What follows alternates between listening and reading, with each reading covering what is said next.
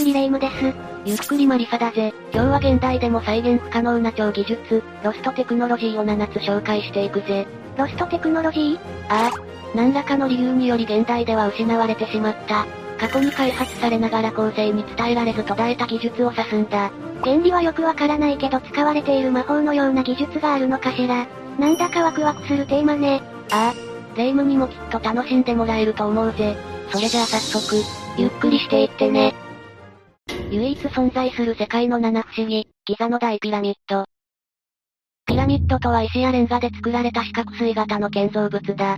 古代エジプトでは王や王妃のお墓として、紀元前2500から2700年頃を中心に建設された。最も大きくて有名なクフ王のピラミッド、別名ギザのピラミッドは、紀元前2560年頃に、約20年の歳月をかけて作られたんだ。大きさは一辺が約230メートル、高さが約147メートルになるんだぜ。そんなに大きなピラミッドがあるなんて驚きだわ。クフ王のピラミッドは1839年にイギリス軍人のハワード・バイスによって発見された。彼はピラミッド内部に、王の間にかかる重力を軽減するために作られたとされる重力軽減の間に、クフ王の名前を見つけ、クフ王のピラミッドであるということが分かったんだ。重力軽減って誰かの特殊能力みたいね。重力軽減の間は空洞で、重量を拡散させるために設けられているんだ。ピラミッドの重さを1箇所に集中させないことを目的に作られており、日本の建物でいう耐震用構造や、耐震補強を行ったものとイメージするとわかりやすいぜ。なるほど。そういった工夫も施されているのね。さらにそれぞれの面は正確に東西南北の方位に位置し、4つの角は完全な直角になっているんだ。方位や角度を正確に測るのは現代でもなかなか困難で、どうやって計測したのかは未だに分かっていない。そうなの。偶然そうなったとは考えられないし不思議ね。また、一つ2.5から7トンの石灰石230万個を正確に、四角錐型に270メートルの高さまで積み上げており、どうやってこれだけ正確に積み上げることができたのか、専門家も驚くほどの完成度なんだぜ。230万個を正確に積み上げるって、想像がつかないわね。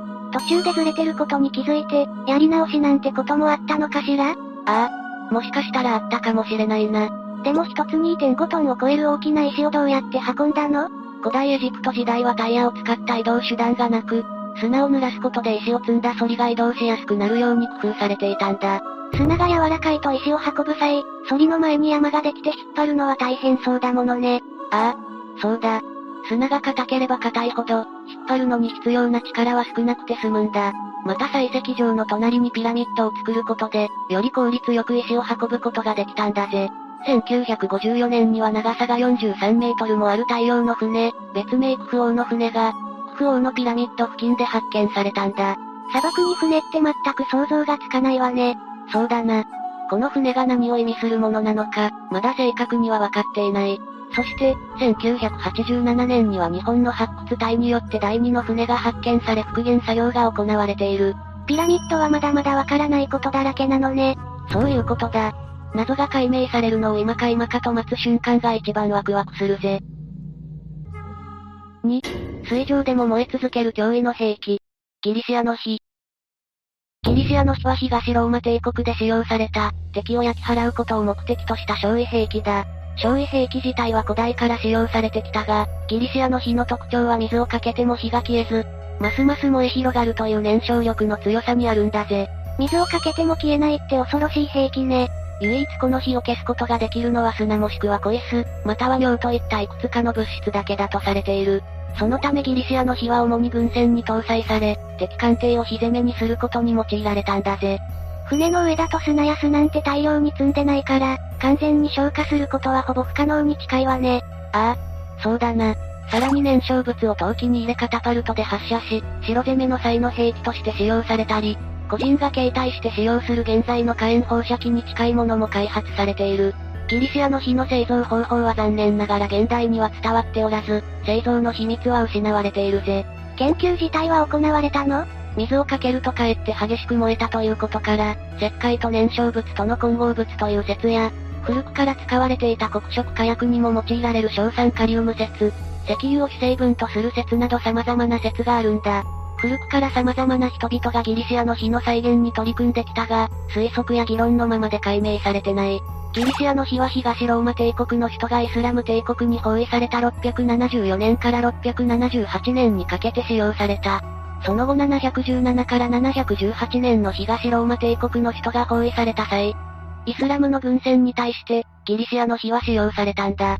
ギリシアの火、大活躍ね。ああ、イスラム帝国にとってこの敗戦の痛手は大きく、海軍の軍事バランスが崩れたことにより、東ローマ帝国の復興が可能となる。その後海軍の反乱の際にギリシアの火はたびたび使用されたことが記録に残っているが、11世紀を境にギリシアの火の使用は認められてない。どうしてそれ以降使用されなくなったの？ギリシアの火がどうして使用されなくなったかについては謎が残るが、秘密裏に製造されたため、製造方法がわからなくなり製造できなくなったという説や、領土縮小により材料自体の入手が困難になったからという説が挙げられているぜ。戦果を上げた兵器なだけに残念ね。ああ、そうだな。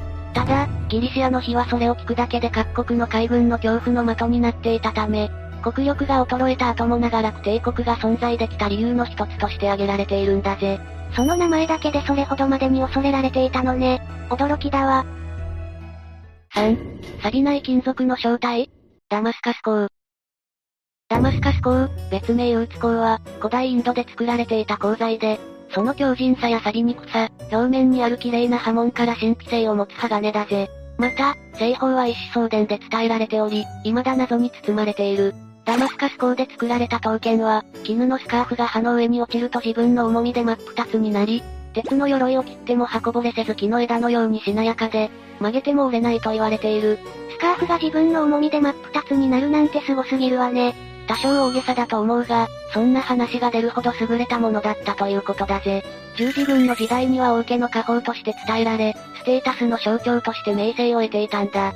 また、このダマスカス鋼の製法を研究する中で、現代のステンレスが開発された経緯があり、人類の歴史の中で重要な意味を持つ鋼材でもあるんだぜ。ステンレスの開発に影響を与えていたなんて驚きだわ。ああ、そうだな。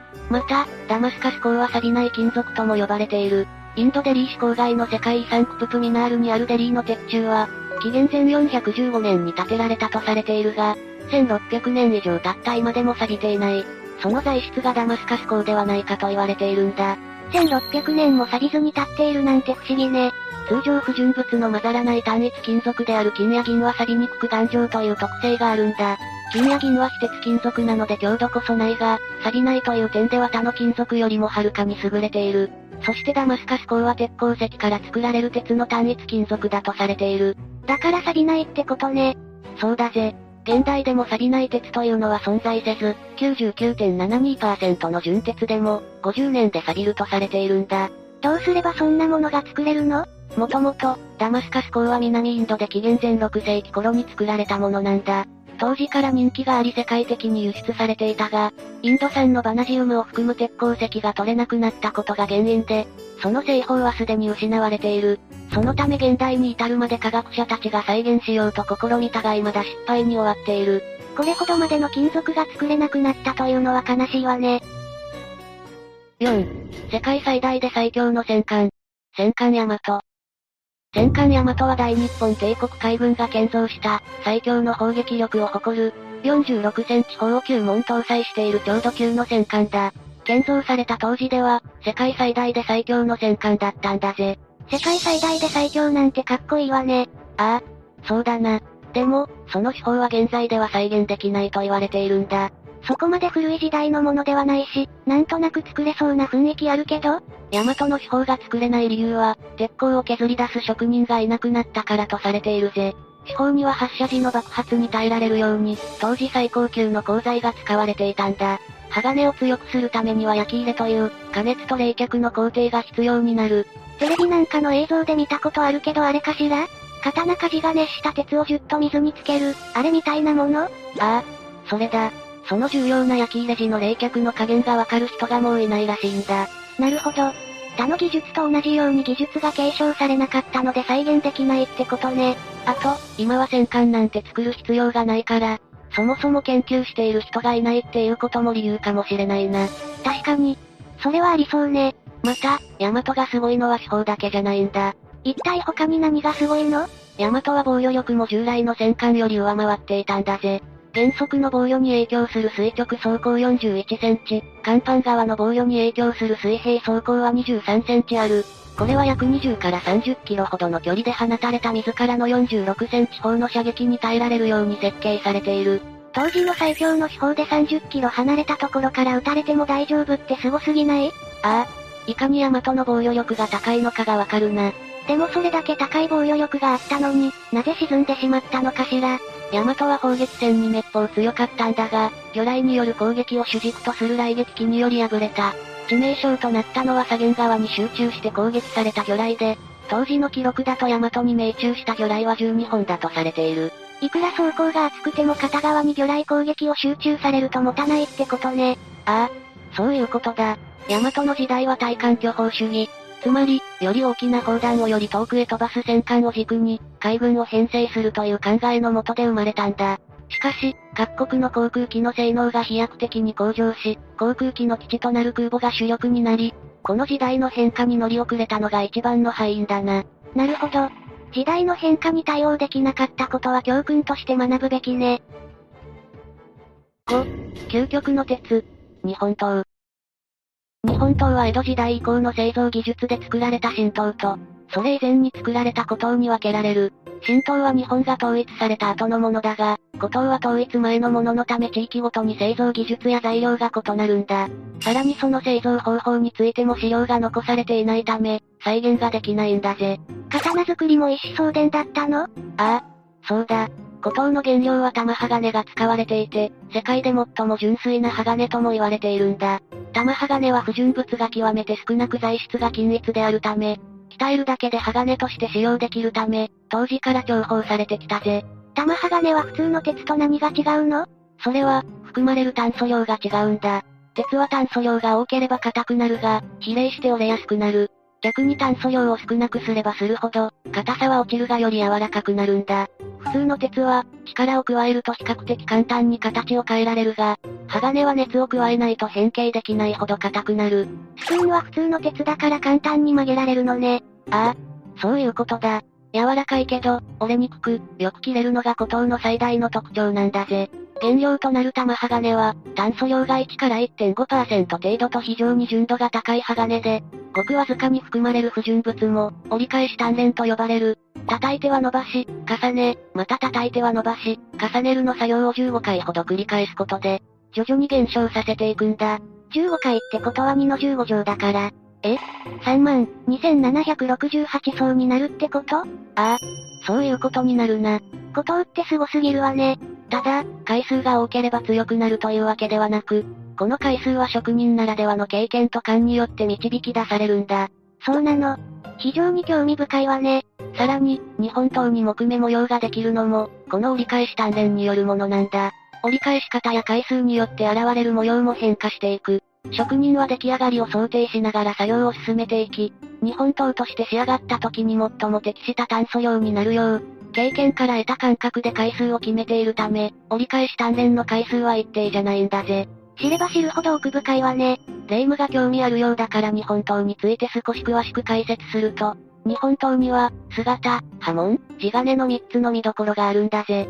姿とは刀身全体の形状のことで、反りの位置や程度、刀における断面の種類を表す作り込みなどから、作られた時代を予想することができる。波紋は、焼き入れという鉄を加熱したり、冷却を繰り返すことで現れる白い模様のことだ。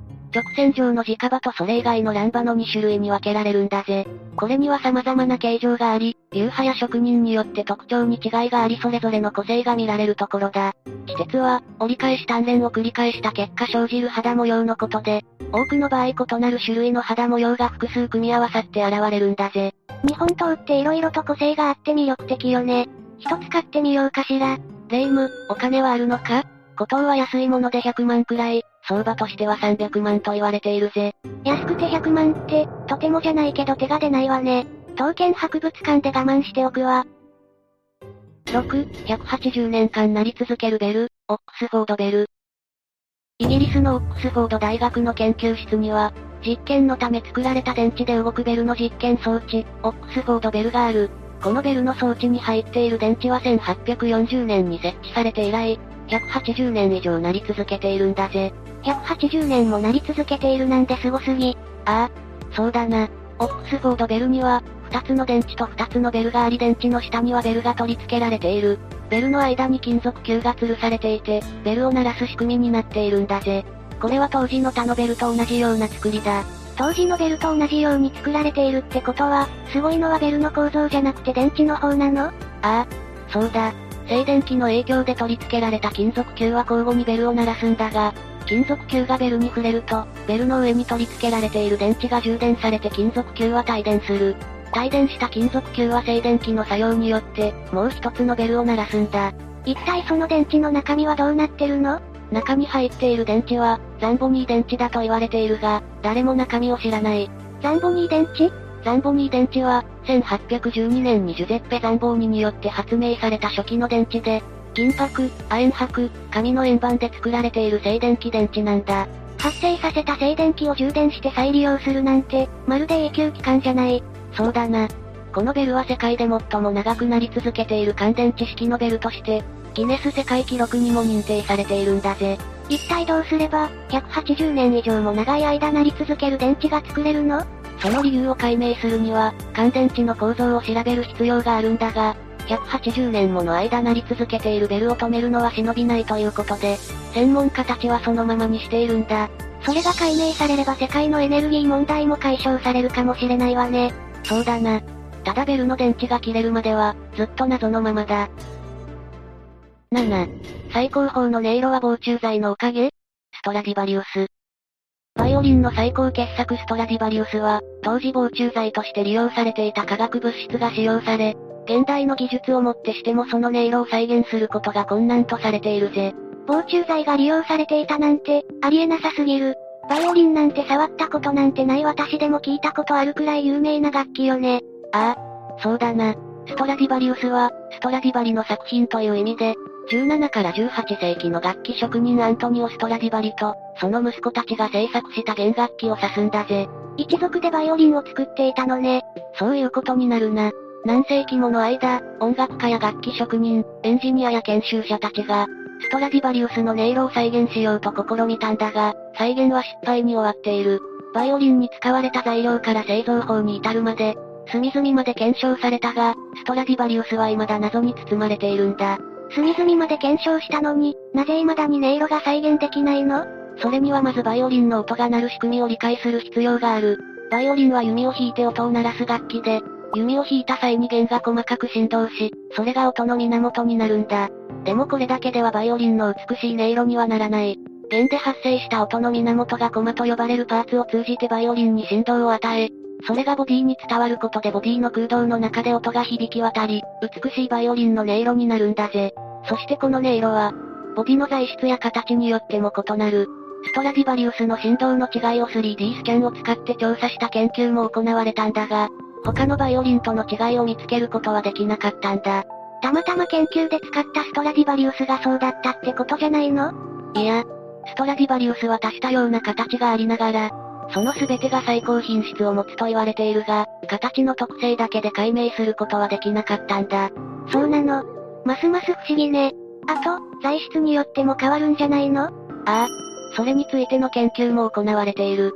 光や放射線を利用して行う分光法や顕微鏡分析、科学的手法を組み合わせて分析したところ、その結果、放射、硫酸亜鉛、硫酸銅、明板、塩、石灰水などが処理剤として利用されていたと判明したぜ。中でも放射は、古代エジプトでミイラ化の際に使用され、後に防虫剤としても利用されているんだ。防虫剤ってそんなに古くから使われていたのね。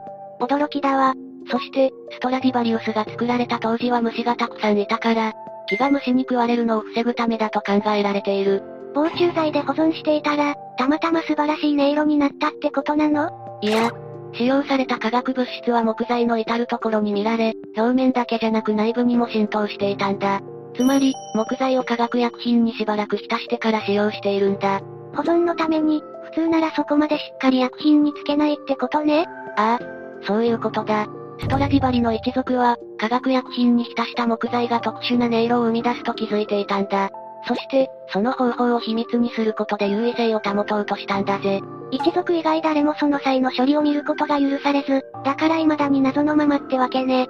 そういうことだ。ってことで今回は、現代でも再現できない古代の超技術を7つ紹介したぜ。技術の衰退は現代の後継者不足にも共通する部分があるなと感じたわ。確かにそうだな。日本の伝統工芸も年々衰退しているしな。今の世代だけじゃなく今後の世代、数百年先の未来を見据えて、今行動するってことが大事そうね。そうだな。歴史の闇にはまだまだ知られていない事実がたくさんある。そんな気になる世界の謎を、今後も紹介していくぜ。それじゃあ今日の動画はこれでおしまいだ。動画が面白かったら、高評価とチャンネル登録よろしくお願いします。最後までご視聴いただきありがとうございました。